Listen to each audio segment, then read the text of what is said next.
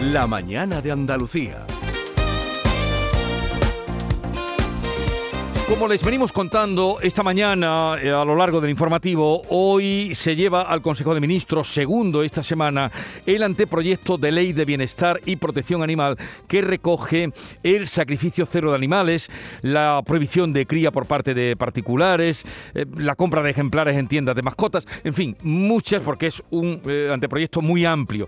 Pero vamos a hablar con Nuria Menéndez de Llano, abogada y directora del Observatorio de Justicia y Defensa Animal y miembro de un centro académico de investigación y promoción de la ética animal con sede en la Universidad de Oxford. Nuria Menéndez de Llano, buenos días.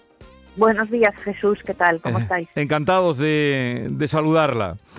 Eh, bueno, hoy se presenta en el Consejo de Ministros, que por cierto, no se está contando, hemos visto por ahí que ley y, y no es ley. Hoy lo que se presenta es el anteproyecto, ¿no?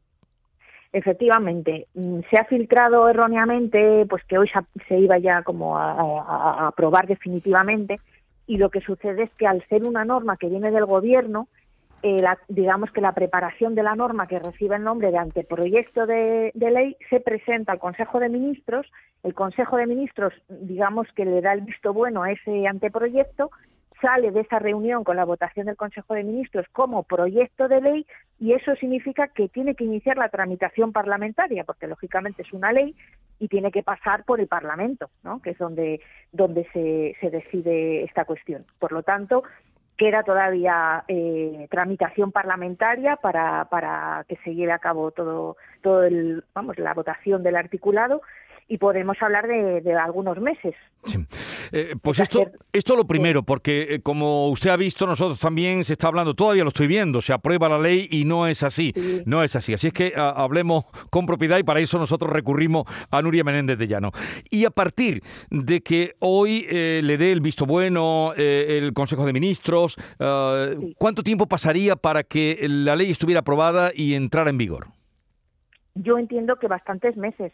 Yo calculo que por lo menos entre seis y ocho meses seguro, porque hay que tiene que pasar, tiene que iniciar la tramitación en, las, en el, Congreso de los Diputados, que ahí tendrá que pasar pues los, los trámites por las cámaras correspondientes, por las comisiones correspondientes eh, en el pleno o en comisión y de ahí pasa al Senado, porque tenemos una- un Parlamento bicameral, con lo cual del Congreso pasará al Senado, se podrán también introducir enmiendas en el Senado y, y entonces volvería, tendría que volver a pasar al, al Congreso. Estos trámites pues pasa tiempo porque hay parones de, de- de festivos, de, de- en fin, de vacaciones de verano, de tal, y esto pues vamos sumando y seguramente unos meses, seis meses mínimo tendremos que esperar.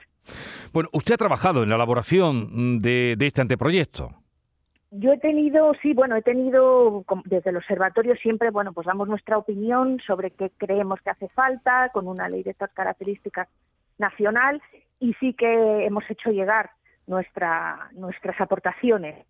De luego que sí. Mm. ¿Y eh, qué es lo más eh, novedoso? Porque eh, es muy amplio, lógicamente, este anteproyecto, pero no- nos van llegando cosas, lo de animales sintientes, que no, nos explicará qué supone eso, o empezamos por ahí. ¿Qué significa que los animales pasen ahora a ser seres sintientes?